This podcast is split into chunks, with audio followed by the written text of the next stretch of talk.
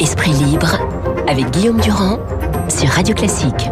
Et avec Guylaine Télémer euh, pour Challenge et Louis Altea pour Marianne, détendons-nous un petit peu. Parlons des trottinettes. Ce matin, par exemple, euh, je vois dans la page idée débat euh, de nos confrères et notre ami, donc les échos, Gaspard Koenig, le libertarien, ne tirez plus sur les trottinettes. Il y a eu à la mairie de Paris une réunion avec tous les producteurs, ou en tout cas tous ceux qui mettent des trottinettes sur les trottoirs de Paris. Elle veut sévir la mairie. Guylaine, est-ce qu'elle a raison?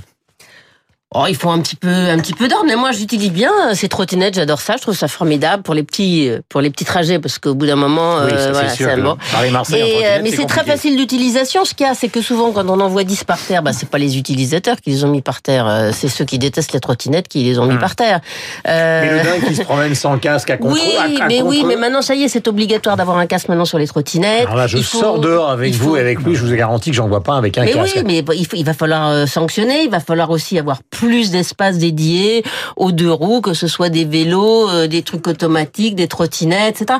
On, on arrive, on est dans un grand bouleversement. C'est compliqué, ça marche pas bien. Il y a des ruptures euh, dans, dans les dans les voies cyclables qui fait qu'on arrive avec cette trottinette au milieu de la place de l'Allemagne. On sait pas par où on va passer parce qu'il y a des voitures dans tous les sens. C'est dangereux. Mhm. Donc rien n'est encore très bien stabilisé. Et puis bon, les voitures, la place des voitures, elle n'est pas encore bien définie. Aujourd'hui, on ne sait pas qu'est-ce qu'on propose à un- une jeune famille avec trois enfants. Qu'est-ce qu'ils qu'est-ce qu'ils ont promener comme avec un enfant dans une non mais voie c'est dingue, mais c'est dingue, sur mais une c'est dingue. trottinette Mais, sans mais, casque. mais c'est pas parce Je qu'il y a, parle de mais pas c'est pas parce qu'il y a des Je veux fous. pas faire le parisien, mais, c'est ça mais c'est à la même chose, mais c'est la même. Mais il y a des fous partout sur les pistes de ski. Vous voyez des gens qui savent pas skier, qui vont à toute allure sans casque, avec des des mômes qui savent pas skier. Bon partout, eh ben, il faut sanctionner et il faut Mais je sens alerter que ça des vous plaît quand même, c'est votre côté un peu James Dean de la trottinette. J'adore la trottinette. Voilà, il fallait qu'elle le dise. évidemment, ça tombe bien, je je suis- sais bien je suis pas le sujet du moment à 15 jours des européennes, mais après quand même. tout, on en voit de plus en plus et ça prolifère dans les villes partout en France. Oui, puis c'est un sujet, c'est quand même le sujet de, des fameux des mobilités, parce que maintenant on dit plus transport, on dit mobilité. Bon, en fait, sur la manière de de de- de- d'aller au travail, euh, à l'école, euh, euh, au loisir, pour pour parler en bon français. Moi, je suis plutôt vélo que, que trottinette, mais euh, en l'occurrence, quand je me fais doubler par une trottinette sur la piste cyclable, c'est c'est rarement agréable. Mais je pense que ça pose plus généralement la question un de comment on définit la ville. Euh, on redéfinit en fait la ville pour adapter aux usages qui vont plus vite que évidemment la façon dont on fait des Mm. PLU, dont on définit un urbanisme. Et surtout, ce débat sur la trottinette, il est quand même très citadin. Il est parisien, il est bordelais, il est lyonnais, Ouais, il est, il nantais. Euh, pour celui qui va travailler euh, en banlieue, qui a trois quarts d'heure de RER, en bah, en fait, lui, il prend, il prend toujours le RER. Hein, il n'a pas le choix entre la trottinette, le Vélib. Mais à la euh, sortie le- du il RER, a- il peut peut-être prendre la trottinette il a- pour gagner 20 minutes Peut-être, mais il a, trajet. il a plus les autolibres. Enfin, pensons aussi à ceux qui euh, font des trajets qui se font en dehors de notre Mais ça, cadre c'est- ça, c'est une évidence. urbain. Non mais voilà, exactement. Non mais du coup, pensons un peu plus large que la trottinette quand Bon. il s'agit d'appor- d'apporter les moyens de transport, euh, l'écologie euh, et la façon de s'organiser et d'organiser la ville en fonction de ça. Euh, on va passer à la question tabou et après on viendra sur les européennes. La question tabou, elle est en marge, disons, de cette cérémonie magnifique qui a eu lieu aux Invalides hier. Euh, je dis ça parce que sur l'antenne de Radio Classique, il faut aborder tous les sujets. C'est vrai qu'il y a quand même une zone d'ombre. Je parle pas des des deux là qui sont allés se promener euh, dans ce parc animalier et qui ont abouti euh, évidemment à l'intervention des forces spéciales du commando Hubert. Bon, il fallait les récupérer, même si leur position était quand même assez euh, bizarre d'aller dans, une endroit, dans un endroit qui est quand même un peu dangereux, même si c'était pas zone rouge. Mais il y a quand même un mystère autour de ces deux autres otages euh, qui ont été récupérés par les commandos français, qui ont totalement disparu. Et ce qui m'intéresse ce matin, c'est quand même ces mots de Trump. Bravo les Français. Donc qu'est-ce que c'était que cette américaine et cette coréenne, j'allais dire, qui traînaient dans le coin Est-ce qu'on n'est pas dans une affaire de, je sais pas, de, bah de, De hein. Comment De Ben, espionnage. Je ne sais pas. Hum. S'il y, il y a quand même une zone d'ombre dans cette affaire-là.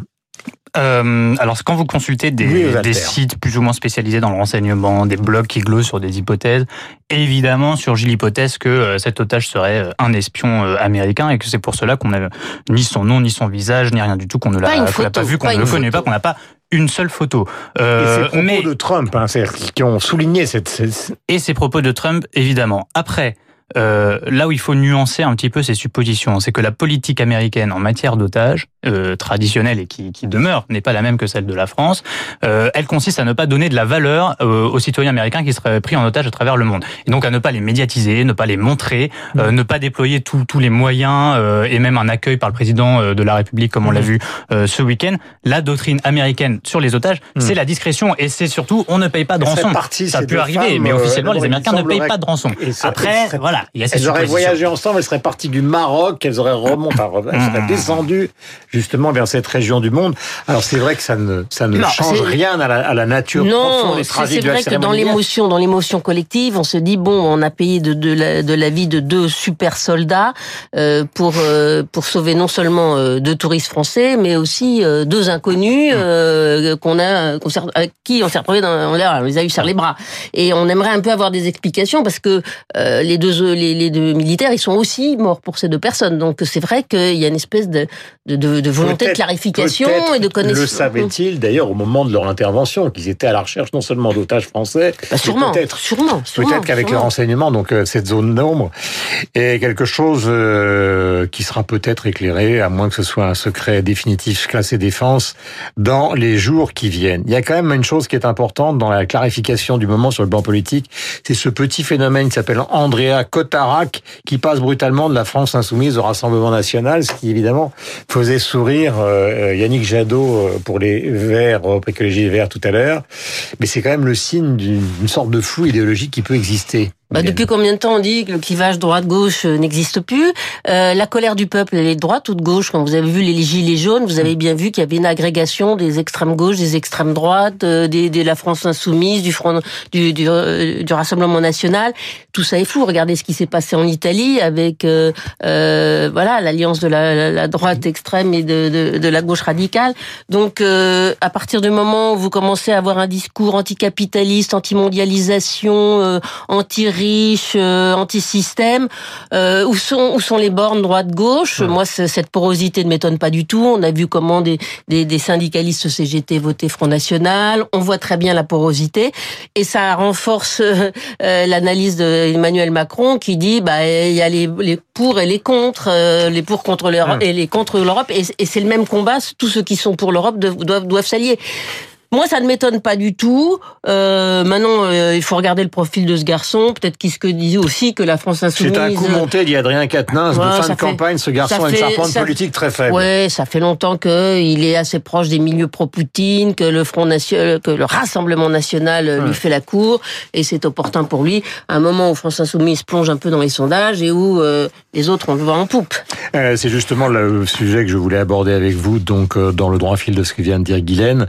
Euh, euh, il y a dans les sondages qui viennent d'arriver les dernières livraisons, donc le, le Rassemblement national monte, La République en marche baisse. Ce soir sur BFM TV, vous avez un débat Bardella, euh, Loiseau. Mais vous avez surtout un phénomène de fin de campagne qui est quand même euh, étonnant, Louis, c'est l'effondrement complet de la France insoumise. C'est-à-dire qu'ils sont sous la barre des 10 et ils sont même à 8. On peut l'expliquer en partie par euh, les raisons qui expliquent le départ de ce conseil régional pour euh, le Rassemblement national. La France insoumise, notamment depuis la présidentielle, est tiraillée euh, en son interne. Et là, je parle pas de, des polémiques sur Jean-Luc Mélenchon. Je pense que ça, le, le, le, le cirque de Jean-Luc Mélenchon, quand il y a eu les perquisitions, euh, a atteint son image. Mais là, je parle du fond, des tiraillements internes euh, à ce mouvement. Ce qu'a dénoncé le conseiller régional euh, qui a fait son annonce hier, c'est qu'une partie de la France insoumise est euh, gangrénée par des tendances communautaristes euh, et que une partie du mouvement, à, à ses yeux, s'éloigne de ce qui devrait être la matrice qui unit la France insoumise. Et il y a toute une branche euh, de la France insoumise dont plusieurs cadres sont, sont partis euh, récemment. Je pense à Georges Kuzmanovic, je pense à quelqu'un comme Charlotte Girard qui a pas annoncé officiellement qu'elle claquait la porte mais qui s'est mise en retrait et, euh, et qui est pourtant l'une des euh, de celles qui a défini le programme de Jean-Luc Mélenchon qui coordonnait pendant la présidentielle le, le, le- voilà l'idéologie, la base programmatique de la campagne de Jean-Luc Mélenchon. Ces gens-là se sont mis en retrait ou alors ils ont claqué ils ont claqué la porte et ce sont des gens qui sont la branche plus souverainiste Mhm. de la France insoumise et qui veut absolument se tenir à, à distance euh, de dérives communautaristes qu'il peut y avoir dans une autre partie du mouvement. Donc tout ça en fait est tiraillé. Euh, c'est une Et espèce il y a de 12 guerre de par rapport à la présidentielle. à laquelle on insiste euh, actuellement. Ça explique le, le départ de ce conseil régional qui n'est pas un cadre très actif du mouvement, enfin très connu euh, du mouvement, donc qui est un soubresaut. Mais je pense que la France insoumise est travaillée de l'intérieur par ces divergences euh, idéologiques euh, et que euh, bah là l'aboutissement pour ce cadre-là c'est d'aller euh, soutenir la liste du Rassemblement national mais je pense que c'est pas du tout fini que ces tiraillements idéologiques vont peut-être pas tenir jusqu'à la présidentielle de 2022 et que Jean-Luc Mélenchon devra peut-être effectuer une clarification d'ici là. Ce soir, donc, euh, sur BFM TV, le débat aura lieu entre Jordan Badella et Nathalie Loiseau. Ce matin, sur Europe 1, Richard Ferrand. Ce sera le dernier point. Disait ces mots que nous écoutons grâce à Thomas, notre bien-aimé réalisateur. Il faut arrêter le loiseau bashing là. Il y a une espèce de mode, vous. Quand euh, Madame Loiseau est venue en Bretagne faire campagne avec nous, on a dit ah voilà, tout le monde est à la rescousse. Ceci. Mais c'est absolument pas ça. Mais je ne vous permets pas de dire que Madame Loiseau n'est pas à la hauteur. Ce fut une ministre de la des Affaires euh, européennes de, de parfaitement apte et remarquable. Elle était donc la mieux placée pour conduire cette liste. Sur le terrain, vous n'avez qu'à venir voir un peu comment ça se passe. Croyez-moi, c'est quelqu'un de tenace, de compétent et dont on a besoin. Ça sûrement. Voilà, tenace, c'est peut-être le mot. Reste à savoir si elle imprime. C'est quand même ni Simone Veil ni Michel Obama. Il est 8h56 minutes. Vous êtes sur l'antenne de Radio Classique. Merci Guylaine euh, d'être venu ce matin. Merci à vous Louis, Challenge et Marianne. Nous avons rendez-vous avec le journal de 9h. Et après Franck Ferrand, il va nous parler surprise d'Ayrton Senna. Que se passe-t-il dans la tête de France